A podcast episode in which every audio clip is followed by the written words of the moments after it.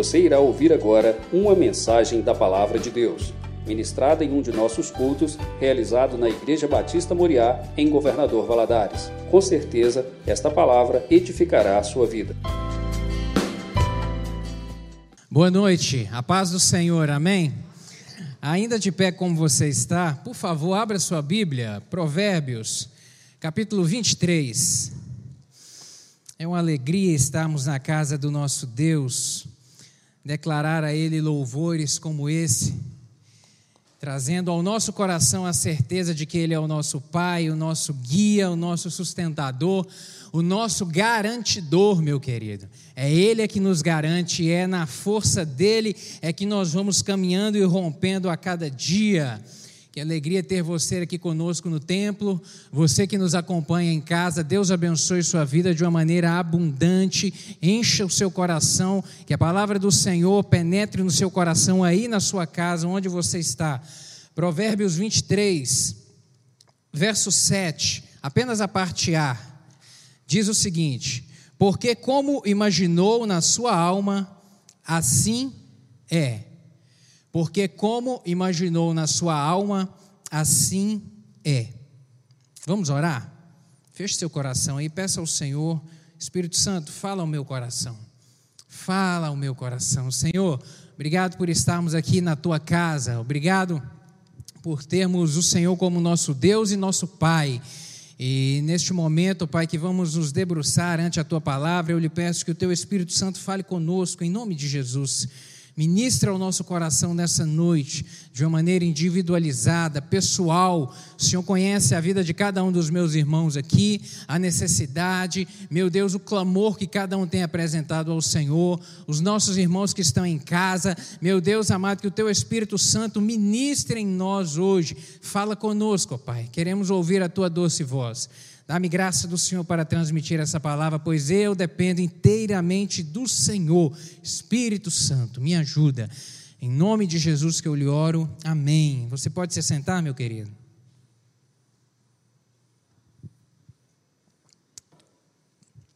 Porque, como imagina, na sua alma ou no seu coração, diz outras versões, assim ele é. Uma das características básicas ou das diferenças básicas entre a Bíblia, entre a palavra do Senhor e qualquer outro livro é que essa mensagem ela não envelhece. Essa mensagem ela não, não fica ultrapassada. A Bíblia é diferente de um jornal ou de uma revista que você lê hoje e amanhã ela não te traz mais nenhum interesse. A Bíblia não. A Bíblia ela é viva. E porque ela é viva, ela fala ao nosso coração de maneira recorrente, às vezes por quantas vezes for que meditarmos nela em momentos diferentes, o Espírito Santo vem completa de uma maneira pessoal ali naquele momento. Esse verso aqui, esse provérbio, esse provérbio escrito pelo sábio Salomão há mais de 2.500 anos atrás, cerca de 2.500 anos atrás, e isso é uma mensagem hoje totalmente atual para o nosso tempo e para o nosso momento e para os nossos dias. Esse provérbio, ele é assim, ele é confirmado hoje pela ciência. A ciência hoje confirma pesquisas de é, neurociência, pesquisas de ciência do comportamento. Hoje eles demonstram que esse verso aqui ele é atual e isso é uma realidade na vida do ser humano. Os assuntos hoje mais trabalhados de cursos de coach, cursos de PNL, cursos de desenvolvimento do comportamento, está ligado a algo chamado inteligência emocional. Que nada mais que significa, em resumo, tratar as emoções, desenvolver o emocional para que ele promova o desenvolvimento da pessoa e não a ruína da pessoa. A inteligência emocional ela visa isso, administrar bem as emoções para que se promova desenvolvimento. Porque é sabido e a ciência hoje ela mostra isso que o desequilíbrio emocional na vida da pessoa é uma grande ruína. O desequilíbrio emocional traz problemas sérios no relacionamento. O desequilíbrio das emoções traz consequências em todas as áreas, consequências negativas em todas as áreas da vida da pessoa. Por isso é tão importante é, administrar bem as emoções, guardar bem a alma, guardar bem o que se está dentro da alma, ou encher a alma do que é correto, alimentá-la da forma correta, para que as emoções sejam bem tratadas e bem cuidadas. Esse texto aqui está dizendo que, como você imagina na sua alma, assim você é. O sábio Salomão está dizendo isso, inspirado pelo Espírito Santo. Ele está dizendo que, como você imagina dentro de si, isso é projetado para o seu exterior. Aquilo que você imagina a seu respeito é o que você transparece na sua vida, seja na sua aparência ou seja da forma como você se porta, a forma como você vive. E ele mesmo confirma isso no provérbio número 15, Provérbio capítulo 15, verso 23, quando ele diz que o coração alegre aformoseia o rosto, mas pela dor do coração o espírito se abate. O coração alegre aformoseia o rosto, a emoção bem tratada, bem cuidada, bem gerida, equilibrada, saudável, ela se reflete no exterior de uma pessoa. Ela reflete bem, ela traz vida, assim como que um coração doente, magoado, sofrido, traspassado pela dor, se reflete também no corpo da pessoa e na sua própria fisionomia. No capítulo 17, verso 22, ele vem dizer que o coração alegre é como bom remédio, mas o espírito abatido seca os ossos. O coração alegre ele traz vida, ele revigora, ele renova, mas também quando está doente, ele é capaz de causar um mal, trazer mal ao corpo de uma pessoa. E hoje a gente vê isso é, de uma forma tão evidente a respeito de doenças psicossomáticas. Quantas pessoas estão padecendo de doenças psicossomáticas, que são doenças do corpo, mas que a origem é a alma. A alma doente fez brotar no corpo uma enfermidade. E aí, diversas naturezas, seja de, um, seja de tumor, seja de problemas cardiovasculares, diversas áreas, a medicina comprova isso hoje, que a dor da alma se reflete no corpo, se reflete na, nossa, na, na máquina do nosso corpo. Sabe, querido, por isso é que é tão importante eu e você cuidarmos da nossa imagem interior, cuidarmos da imagem a respeito de nós dentro do nosso coração, porque isso se reflete no nosso exterior. Isso vai ser demonstrado na nossa caminhada. A forma como você pensa diariamente, ela afetará o seu comportamento de maneira geral, vai afetar o que você fala e vai afetar o seu portar diário aquilo que você pensa a respeito de si. As suas crenças, elas são baseadas nos pensamentos que você nutre, que você se alimenta, que você vive e evidencia eles. A sua crença é pautada nisso. E em um tempo que a gente tem vivido, como esses de hoje, de tantas más notícias, um tempo assim de, de, de, de, notícias más que tem tentado nos desencorajar, nos desestimular, sabe? Que tem tentado baixar a nossa autoestima, nos fazer perder a perspectiva em relação ao futuro. O que é que você tem pensado sobre você hoje?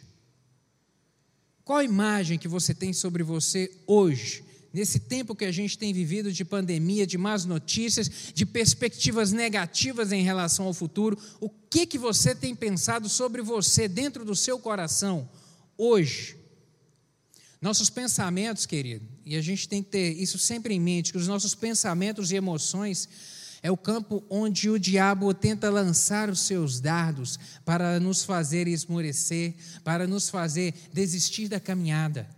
É onde ele lança os dardos dele para tentar nos abater, para nos fazer perder o foco, para nos fazer desistir, para nos realmente nos esmorecer, nos fazer dobrar. Por isso a gente tem que ter tanto cuidado em relação a o que eu vejo sobre mim, como eu me vejo interiormente, porque aquilo que você é Aquilo que você pensa a respeito de você é aquilo que você é, é aquilo que você coloca para fora. Eu quero te mostrar aqui, enquanto eu estava é, meditando a respeito desse provérbio, o Espírito Santo comunicou algumas coisas ao meu coração que eu gostaria de te mostrar na Bíblia. Quão é importante nós darmos atenção a isso. Exemplo de quem tinha uma visão errada a respeito de si próprio. Dois exemplos que eu gostaria de citar. Primeiro deles, os dez espias enviados por Moisés para examinar a terra prometida. Eles tinham uma visão errada a respeito de si. Lá em Números, capítulo 13, versos 32 e 33, diz o seguinte: E infamaram a terra que tinham espiado, dizendo aos filhos de Israel: A terra pelo qual passamos a espiá-la é terra que consome os seus moradores. E todo o povo que vimos nela são homens de grande estatura. Também vimos ali gigantes, os filhos de Anak, descendentes dos gigantes. E éramos aos nossos olhos como gafanhotos e assim também éramos aos seus olhos. Moisés enviou doze espias à terra prometida. E desses doze, dez vieram e disseram isso aqui para o povo: Olha, realmente a terra é boa, mana leite e mel, mas lá tem gigante, lá tem inimigo, e nós, nós nos vimos diante deles como gafanhotos. Olha só, esse povo que experimentou milagres impressionantes de Deus que operou no Egito para poder os livrar daquela escravidão, que caminhou com eles durante aproximadamente dois anos, que foi esse período aqui desse momento, dois anos caminhando no deserto, Deus cuidando, Deus provendo, Deus enviando é, o pão, providenciando a água, sabe, dando livramento. E esse povo agora chega diante da terra, examinam a terra, veem que ela é boa e se deparam com um problema e dizem que esse problema era muito maior do que eles. Mas na verdade, o que essa fala deles aqui demonstram é que, embora eles tenham presenciado isso tudo no passado, naquele passado tão recente ali, a confiança deles estava posta na sua própria autossuficiência. Por isso que eles chegaram a essa conclusão, de olhar para o inimigo e falar que eles eram muito pequenos, muito pequenos, minúsculos em relação ao inimigo. Essa era a visão que eles tinham de si próprio. E quando eles dizem, e assim também éramos aos seus olhos, eu não acredito que essa era a imagem que os, que o, os filhos de Anak tinham a respeito deles. Eu imagino por que, que eu digo isso. Porque mais à frente, 38 anos depois disso daqui, Josué envia outros espias para poder, quando atravessam o rio Jordão, quando o povo de Israel atravessa o rio Jordão para tomar posse da terra, Josué envia espias lá para Jericó. E os espias, os dois espias que vão a Jericó, que conversam com a prostituta Raabe, ela diz para eles assim: "Olha, o povo da cidade está todo atemorizado, porque ouviu falar a respeito do que o Deus de vocês de Israel fez lá no Egito. O povo da cidade ouviu falar a respeito do cuidado com o que Deus tem tratado vocês e o coração do povo, a expressão que ela usa, está derretido. Eu imagino que talvez os, os filhos de Anak tivessem esse mesmo sentimento neste momento. Talvez o Espírito de Deus já tivesse comunicado isso a eles, esse terror a respeito de Deus e não do povo. Mas essa visão equivocada que os dez espias tiveram a respeito de si amparados na sua autossuficiência. Foi um momento de grande ruína para o povo nesse momento. Eles se imaginavam pequenos porque estavam apoiados na sua autossuficiência e não confiados em Deus. E isso gerou para eles uma imagem errada e consequência negativa para as suas vidas. Um outro exemplo que eu faço referência nessa noite é o rei Saul e o exército de Israel ali perante o gigante Golias. Um pouco mais na frente, 1 Samuel capítulo 17, versos 10 e 11, nós vemos ali uma palavra onde diz o seguinte: Disse mais o filisteu, isso é Golias falando, disse mais o filisteu: Hoje desafio as companhias de Israel, dizendo: Dai-me um homem, para que ambos pelejemos. Ouvindo então Saul e todo Israel essas palavras do filisteu, espantaram-se e temeram muito.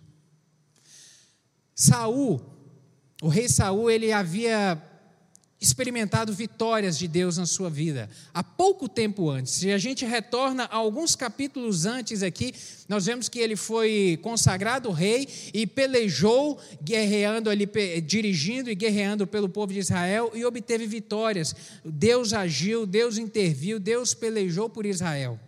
Mas neste momento aqui, Saul e todo o exército fugiram de medo perante o gigante porque estavam se vendo pequenos demais diante dele. A ausência da confiança em Deus, meu querido, ela evidencia em nós, ela nos torna pequenos demais diante dos problemas da vida. E foi isso aqui que Saul padeceu neste momento. A impotência fez dele ter uma visão míope a seu respeito. Isso porque aqui nós também sabemos que nesse momento ele estava desassociado de Deus. Ele havia desobedecido, ele havia feito coisas que haviam desagradado o coração do Senhor, e nesse momento ele estava caminhando sozinho. Ele estava aqui apoiado na sua própria força, na força do seu próprio braço. E por isso quando ele, ele e o exército de Israel olham para o gigante Golias e para o desafio que ele que o gigante fez a eles, o coração se derreteu nesse momento. O coração se derreteu e eles se viram pequenos demais diante de um gigante. E por vezes é assim na nossa vida. Quando o problema se avoluma, sabe, a ausência da confiança em Deus nos torna pequenos demais diante dos problemas. A impotência te faz ter uma visão míope a respeito de quem você é diante de Deus. E por isso imaginamos os problemas enormes. E por isso imaginamos, às vezes, eles impossíveis de serem traspassados. E por isso, às vezes, o nosso coração se amedronta tanto. Mas eu gostaria de fazer, trazer, fazer referência a dois exemplos aqui de quem tinha uma visão correta a respeito de si. Nesses mesmos dois eventos, para a gente comparar a visão, visões diferentes sobre um mesmo problema. Lá na primeira situação, do povo de Israel é, com os espias que foram, os dez espias que foram olhar e analisar ali a terra, os dez trazem aquela notícia, mas ali havia dois homens, Josué e Caleb, eles trazem uma palavra para o povo referente ao mesmo problema totalmente diferente. Números capítulo 14, versos 6 a 9 diz o seguinte: E Josué, filho de Num, e Caleb, filho de Jefoné, dos que espiaram a terra, rasgaram as suas vestes e falaram a toda a congregação dos filhos de Israel, dizendo: A terra pela qual passamos a espiar é terra muito boa. Se o Senhor se agradar de nós, então nos porá nessa terra e nola dará, terra que mana leite e mel. Tão somente não sejais rebeldes contra o Senhor, e não temais o povo dessa terra, porquanto são eles o nosso pão. Retirou-se deles o seu amparo, e o Senhor é conosco, não os temais. Olha só para você ver a postura desses dois homens a respeito da mesma situação que os outros dez haviam relatado. Eles olham para os mesmos gigantes, para os filhos de Anak, eles, Josué e Caleb, cheios de coragem, encorajados pelo Senhor, apoiados na certeza de que o Senhor estava com ele, apoiados na certeza de que era o Senhor que pelejava por eles, apoiados na certeza de que o Senhor era o seu garantidor. Eles olharam para os, os mesmos gigantes e falaram: Esse povo vai ser a nossa comida, nós vamos atravessar ele pelos dentes. Quem são eles contra nós? Nós somos muito maiores. A nossa a força que está em nós é muito maior do que a força deles, porque conosco está o braço do Senhor. Esses homens estavam assim, totalmente entusiasmados e cheios de vigor e de certeza no coração de que a vitória era certa. Eles olharam para os mesmos gigantes e falaram: eles são pequenos demais. Eles são pequenos demais. Quem está conosco é muito maior, muito mais forte. Querido, qual que é a diferença entre esses dois homens e os dez espias? Qual que é a diferença? A forma como eles se viam. Os primeiros dez se viam como gafanhotos, se viam pequenos demais. Josué e Caleb não. Eles tinham no coração a certeza de que eles eram maior. Eles tinham no coração a certeza de que o Deus que estava com eles garantia que eles iam atravessar esses gigantes e ia massacrá-los. Trazia para eles a certeza de que o Senhor estava com eles e de que eles eram maior do que, ele, do que aquele problema que eles tinham pela frente a visão a respeito de si. A visão a respeito de si. A confiança que Josué e Caleb tinham em Deus dava a eles a certeza de que realmente eram maiores do que o adversário. E no segundo exemplo, a companhia de Israel, o exército de Israel e Saul perante o gigante Golias, a gente tem que fazer referência a Davi, o menino que surge naquela história ali. que aparece no meio do exército e rouba a cena por completo. 1 Samuel capítulo 17, versos 45 a 47, tem uma palavra de Davi que nós precisamos fazer referência a ela. Diz assim: Davi, porém, disse ao filisteu: Tu vens a mim com espada, e com lança, e com escudo. Porém, eu vou a ti em nome do Senhor dos Exércitos, o Deus dos exércitos de Israel, a quem tu tens afrontado. Hoje mesmo o Senhor te entregará na minha mão, e ferir-te-ei, e tirar-te-ei a cabeça, e os corpos do arraial dos filisteus darei hoje mesmo às aves do céu e às feras da terra. E toda a terra saberá que há Deus em Israel, e saberá toda essa congregação que o Senhor salva, não com espada, nem com lança, porque do Senhor é a guerra, e ele vos entregará na nossa mão. Olha a postura desse moço. Rapaz, um rapaz simples, de boa aparência, sem nenhuma experiência na guerra, nunca tinha levantado uma espada para poder ir numa batalha e pelejar, nunca tinha guerreado nada, mas a postura e as palavras dele, e a forma como ele estava de pé naquele momento, e a certeza no seu coração, e as palavras que saíram da sua boca, a sua declaração, convenceu todo o exército de Israel e convenceu Saul a deixar o menino descer a ladeira e ir no vale pelejar com o gigante. Como eu disse na, nas palavras de Saul, é, perdão, nas palavras de Golias, Golias havia feito um desafio. Essa, essa batalha aqui entre Davi e Golias não seria apenas uma briga individual de Davi, não. Tinha um compromisso feito aqui. Havia um compromisso de guerra feito aqui. Quem perdesse essa luta, o exército rival iria estar subjugado. Olha só um menino que entra aqui de surpresa nessa história, e a palavra dele e a ousadia com que ele se porta, olhando para o gigante e falando: Quem é você? Deus me dará você nas minhas mãos, eu vou te cortar a cabeça hoje. A forma como ele se porta convence um exército experiente de guerreiros e convence o rei a deixar o menino descer a ladeira e lutar por eles.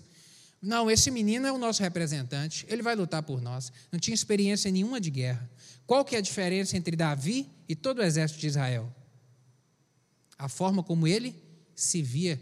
Ele olhou para o gigante e falou: Eu sou muito maior do que esse gigante. O Deus que está comigo me garante a vitória. Eu vou descer e o Senhor há de pelejar por mim. E eu tenho a certeza que eu vou passar por cima desse gigante. Eu vou cortar a cabeça dele.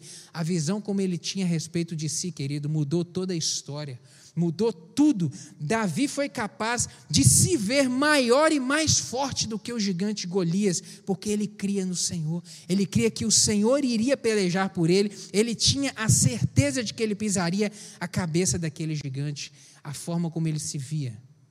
A forma como ele se via, porque ele estava alimentando a sua alma do que era necessário para se ter uma visão correta sobre si. Deixa eu te perguntar uma coisa: como é que você se vê hoje, diante dessa pandemia? Como é, qual é a imagem que você tem sobre si diante desse problema que a gente tem enfrentado, diante de todas essas más notícias, diante de tudo isso que está, é, sabe, é, incerto nesse momento? Qual a imagem que você tem sobre você?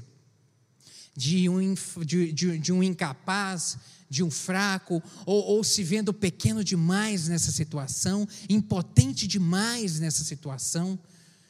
Qual que é a imagem? Sabe, querido, o sábio Salomão, por isso que a gente tem que fazer menção a ele, porque ele foi um dos que mais escreveu a respeito da, da análise da alma, de se olhar para a alma. Nos Provérbios 24, verso 10, tem uma palavra dele que diz que se te mostrares fraco no dia da angústia, a tua força será pequena.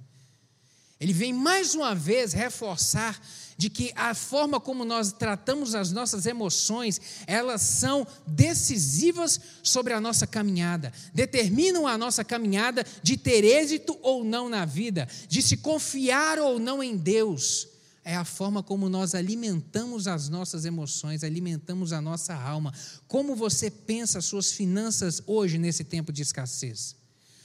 Como que você tem pensado, sabe, a sua saúde em um momento às vezes que a medicina diz que não tem resposta?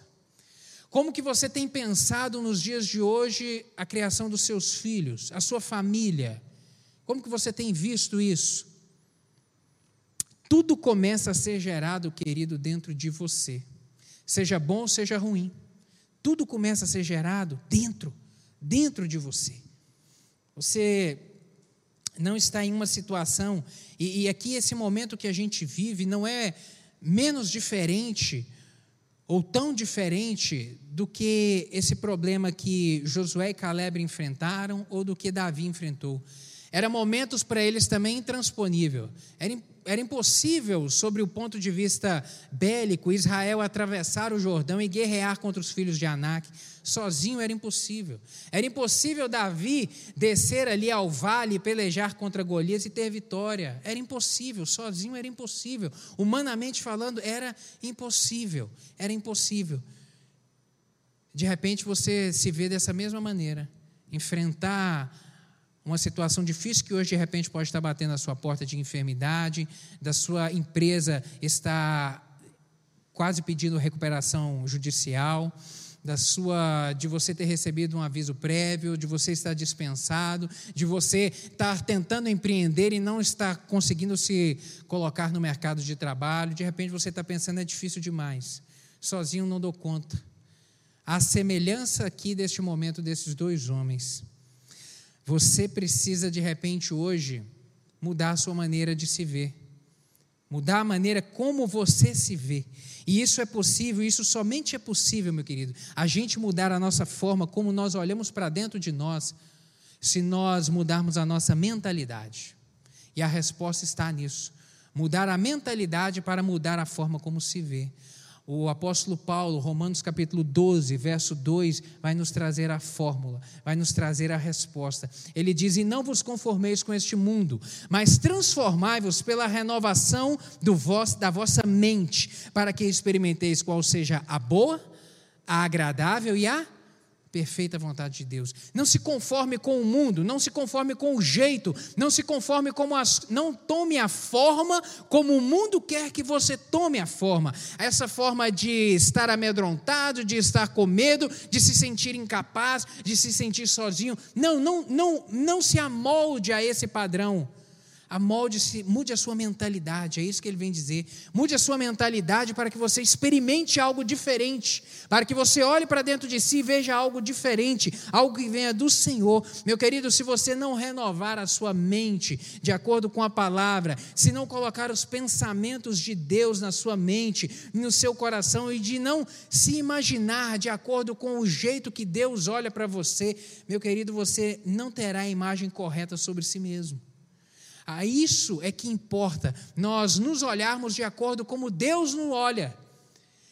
Deus nos vê de maneira diferente. Por isso é que o diabo ele trabalha tanto ao lançar dados na mente para tentar fazer a pessoa desviar do caminho da verdade, para tentar fazer a pessoa perder de vista a verdade, a verdade que liberta, a verdade que transforma, a verdade que muda. E quem é a verdade? Jesus é a verdade. João capítulo 14, verso 6, o que ele disse? Eu sou o caminho, eu sou a verdade e eu sou a vida. A verdade. A Sua palavra é a verdade. A Sua palavra é que nos enche da verdade a respeito dele. E essa verdade, quando nos defrontamos com ela, ela é capaz de mudar a nossa mente, mudar o jeito de nos portar, o jeito de nos vermos, muda-se tudo. A nossa vitória, meu querido, está na fé colocada na palavra da verdade. A nossa vitória está na fé colocada na palavra da verdade. O apóstolo João, em 1 João capítulo 5, verso 4, ele diz isso: porque todo o que é nascido de Deus vence o mundo. E esta é a vitória que vence o mundo, a nossa fé. Todo o que é nascido de Deus vence o mundo. E o que vence o mundo é a nossa fé, a nossa fé. Por isso, meu querido, é que nós nos devemos nos encher, nos encher da palavra da verdade. Se encha da verdade para não ser enganado, se encha da verdade para não ser iludido, se encha da verdade para não ser amedrontado, para não ser abatido.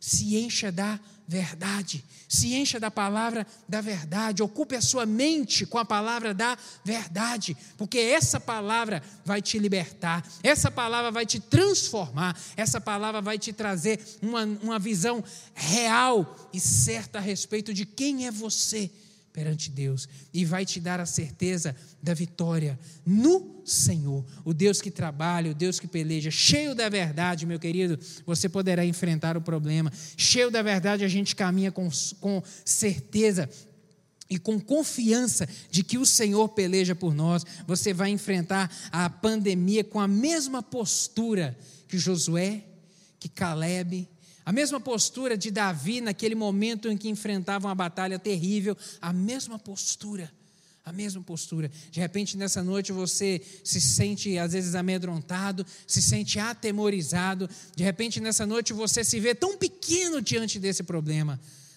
Quer ter uma visão diferente?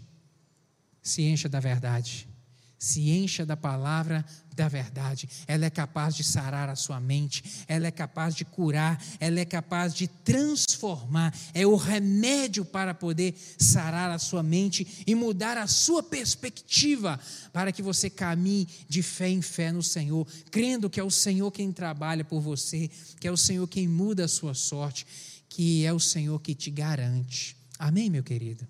Gostaria de orar contigo nessa noite, sabe? Gostaria realmente de orar contigo nessa noite. De repente, hoje você chegou aqui precisando de mudar a sua visão, mudar aquilo que você vê sobre você mesmo diante de Deus. O Senhor tem poder para poder fazer isso nessa noite.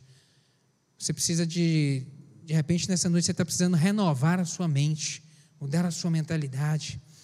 E eu quero te desafiar a isso, renovar a sua mente de acordo com a palavra, renovar a sua mente pela palavra do Senhor, renovar a sua mente, sabe? E, e, e é à medida que você vai renovando, é que realmente confessando essa palavra e andando de acordo com essa palavra, é que a sua visão vai sendo mudada sobre você mesmo e você vai tendo a visão certa sobre Deus. Você é, meu querido, o que a Bíblia diz que você é. E o que, que a Bíblia diz que você é? Quem a Bíblia diz que eu sou? A Bíblia diz que eu sou mais que vitorioso em Cristo Jesus. A Bíblia diz que o Senhor é por mim. A Bíblia diz que eu vou caminhando de fé em fé com o Senhor e rompendo para frente. Sabe, meu querido, a Bíblia diz que eu sou mais que vencedor em Cristo Jesus, que você é mais que vencedor em Cristo Jesus. O que ela fala que você é, é o que você é, meu querido, e não duvide disso. O que, meu querido, a Bíblia diz que você tem, é aquilo que você tem. Você tem o que ela diz que você tem. E o que nós temos conosco nós temos conosco o Deus de Israel, nós temos conosco Jeová Jirê, o Deus que tudo provê, nós temos conosco Jeová Rafá, que nos dá cura, que sara a nossa alma, nós temos conosco um Deus que peleja por nós, nós temos conosco aquele que é maior do que o mundo, aquele que venceu a morte, aquele que nos dá a vida eterna, Ele está conosco, meu querido, é isso que você tem, você pode o que a Bíblia diz que você pode, e o que, que ela fala para mim e para você? Que posso todas as coisas naquele que nos fortalece. Você pode tudo naquele que te garante que é o Senhor. Em nome de Jesus, se encha dessa palavra e deixa essa palavra mudar a sua mente nessa noite. Deixa essa palavra calar toda a voz contrária que estiver soprando no seu ouvido, para que você seja fortalecido e embasado nela e a partir de hoje caminhe com a mentalidade sarada a respeito de você, com convicção e certeza de que o Senhor é contigo e ele te dá a vitória. Amém, meu querido. Fecha seus olhos, vamos orar. Meu Deus querido, obrigado pela tua palavra. Obrigado porque ela nos encoraja. Obrigado porque ela nos enche. Obrigado porque ela nos dá vida nova. Obrigado porque ela nos reanima. Meu Deus amado, muito obrigado porque a tua palavra é a verdade. Meu Deus, e nessa noite nós nos apossamos dela. Meu Deus amado, em nome de Jesus, eu lhe peço que essa palavra, Pai, possa produzir um vigor novo na vida dos meus irmãos, nesses que estão aqui, meu Deus, e nos que estão em casa. Meu querido, querido, se essa palavra é para você, coloque a mão no seu coração e diga: Deus, isso é para mim. Meu Deus, eu tomo posse dessa palavra para mim.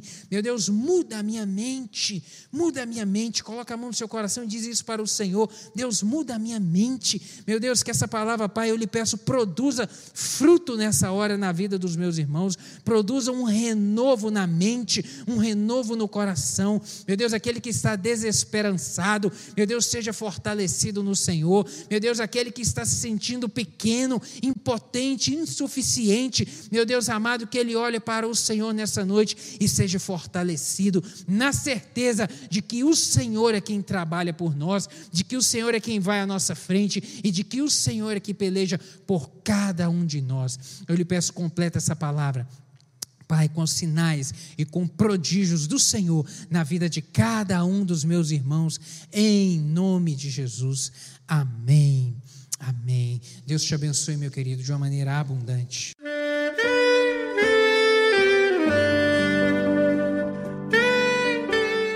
Querido amigo, Deus se interessa por você. Ele conhece as circunstâncias atuais da sua vida. Não hesite em buscá-lo. Em Jeremias 33, versículo 3, ele nos diz: Clama a mim e responder-te-ei, e anunciar-te-ei coisas grandes e ocultas que não sabes. Esperamos que a mensagem ouvida tenha falado ao seu coração e que você e sua família sejam abençoados pelo Senhor Jesus.